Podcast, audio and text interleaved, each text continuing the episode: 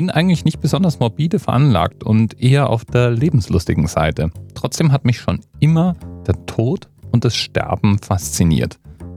Im Allgemeinen blenden wir das aus dem Leben aus und verdrängen auch den Gedanken daran gern mal. Tod und Sterben kommt zwar dauernd in unserem Leben vor, also man muss ja nur mal in die Nachrichten schauen oder, oder falls du Fan von Serien wie Game of Thrones oder Dexter oder Breaking Bad oder oder oder bist, dann kommt da ja weiß Gott genug Tod drin vor, aber der ist irgendwie abstrakt, der betrifft andere und der ist hoffentlich dann auch unterhaltsam inszeniert. Da gehört das Sterben und Töten praktisch zur Deko. Oder es soll uns einen wohligen Schauer über den Rücken jagen, zusammen mit dem Gedanken, uns hat es ja wieder mal nicht erwischt, weil wir ja in unserem warmen, sicheren Wohnzimmer sind, während wir diese Serien schauen. Ist also so ein bisschen Schrödingers Tod. Einerseits ist er allgegenwärtig, andererseits verdrängen wir ihn universell. Wir haben einfach keine Unterhaltungen über den Tod. Zum Beispiel meine Schwiegeroma. Die ist mit Krebs diagnostiziert schon seit zwei Jahren, glaube ich, drei Jahren. Und da möchte man meinen, das Thema ist wahrscheinlich irgendwie präsent. Also die Schwiegeroma denkt vermutlich drüber nach und ihr Umfeld garantiert auch. Und trotzdem, wann immer wir alle zusammen sind, ist Fröhlichkeit angesagt und bloß keine übermäßig schwergewichtigen Themen. Weder sie noch irgendjemand in der Familie schneidet das Thema an. Und wer will es einem verdenken, ist ja eh schon schwer genug. Man möchte ja einfach lieber hoffen, dass es noch möglichst lange dauert, statt darüber nachzudenken, dass es vielleicht morgen schon soweit sein könnte. Meine Mutter ist ein anderes Beispiel.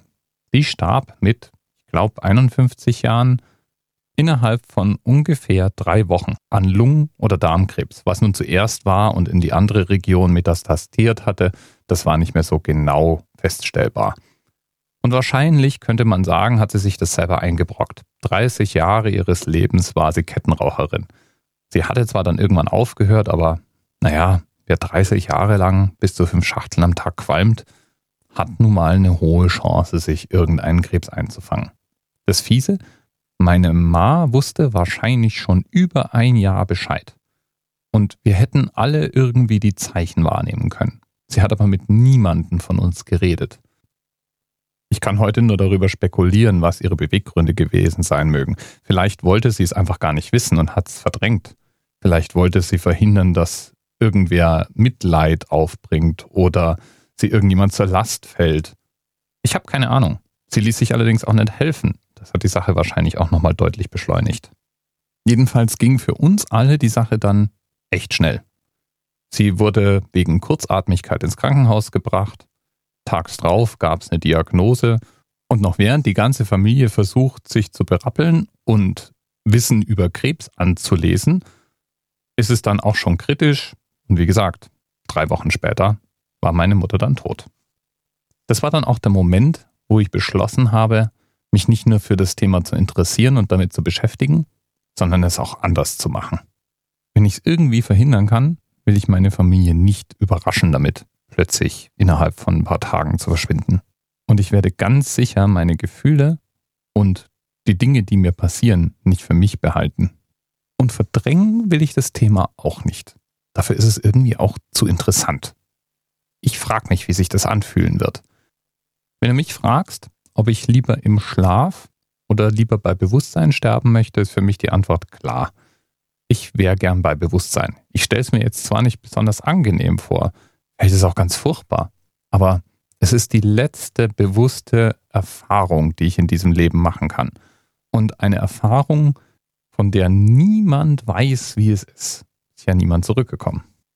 Genauso die andere Frage. Möchte ich lieber mit einem Ziegelstein, der mir aus dem Nichts auf den Kopf fällt, aus dem Leben scheiden oder am Ende einer Krankheit?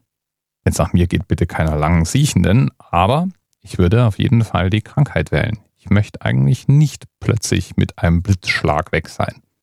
Aber in all diesen Dingen gibt es natürlich sehr unterschiedliche Arten, wie wir uns dazu fühlen und verhalten. Und jeder hat andere Erfahrungen gemacht und damit auch einen anderen Weg gefunden, mit dem Thema umzugehen. Und da möchte ich jetzt abschließen mit zwei Podcast-Empfehlungen. Zwei Podcasts, die eine wirklich schöne Art gefunden haben, um über den Tod zu sprechen manchmal lustig, manchmal traurig manchmal ernsthaft, manchmal vielleicht auch mit einem Augenzwinkernd, aber in jedem Fall bereichernd. Und ich habe schon viel darüber nachgedacht, was mir dort erzählt wurde. Da ist zum einen der Podcast The End, ein Podcast auf Leben und Tod, von dem finde ich schon das Intro großartig. Moment, ich spiele das jetzt mal ganz kurz an. Dran glauben müssen wir alle. The End. Der Podcast auf Leben und Tod. Podcaster ist hier Erik Wrede aus Berlin. Der ist von Beruf Bestatter und hat die Besonderheit, dass er in seinem Leben, bevor er Bestatter wurde, in der Musikbranche unterwegs war und über ein offensichtlich sehr gut sortiertes Adressbuch und einen wirklich interessanten Freundeskreis verfügt. Und der unterhält sich regelmäßig mit eben diesen Freunden über den Tod. Und wenn man so Judith Holofernes oder Flake von der Band Rammstein dabei zuhört, wie sie ihre Berührungen mit dem Tod und ihre Gedanken dazu mit Erik besprechen, selten habe ich so tiefe Einblicke in die Gedanken anderer Menschen zu so einem sensiblen Thema bekommen wie da. Und Erik ist ein großartiger Gesprächspartner. Ich habe, wenn ich dazuhöre, gleichzeitig enormen Spaß, fühle mich inspiriert und fühle mich ganz nah in das Gespräch eingebunden ganz besondere Podcast-Empfehlung. Selbes Thema, ganz anderes Podcast-Konzept. Und gleich noch meine zweite Podcast-Empfehlung ist der Podcast Endlich.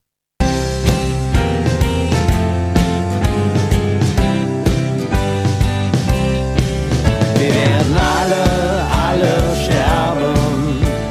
Die Erde wird sich auch ohne uns weiter drehen. Wir werden alle, alle sterben. Endlich! Wir reden über den Tod. Guten Tag, das ist endlich unsere allererste Sendung und äh, ihr seid auch dabei. Das ist schön.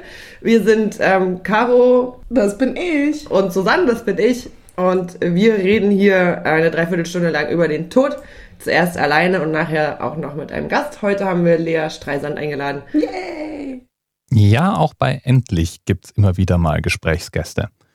Aber nicht nur. Endlich, anders als The End, hat immer ein übergeordnetes Thema für jede Episode. Die letzte Episode zum Beispiel beschäftigt sich mit dem Tod im Netz. Also mit der Frage, was es eigentlich für uns moderne Menschen bedeutet zu sterben. Was wird zum Beispiel aus unserem Facebook-Account und was bedeutet es für die Zurückbleibenden, wenn plötzlich einmal im Jahr eine Erinnerung von Facebook rumgereicht wird an Erlebnisse, die man mit einem Menschen geteilt hat?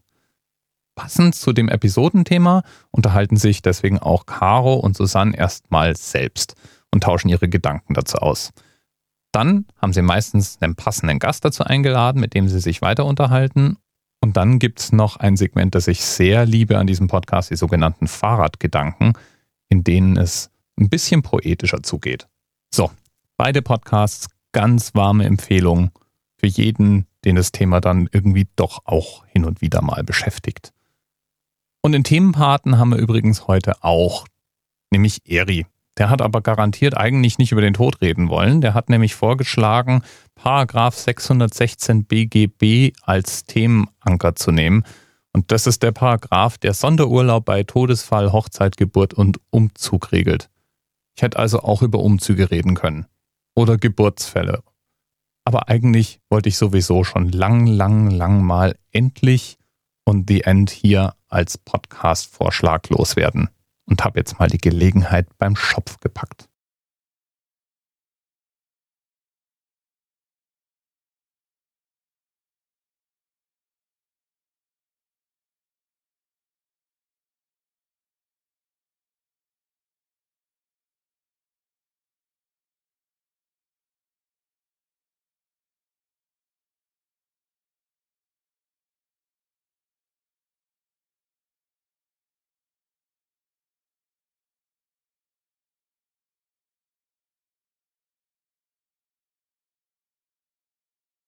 TMRS 10, 9, 8. The experience of 47 individual medical officers. Was hier über die Geheimzahl der Illuminaten steht. Und die 23. Und die 5. Wieso die 5? Die 5 ist die Quersumme von der 23.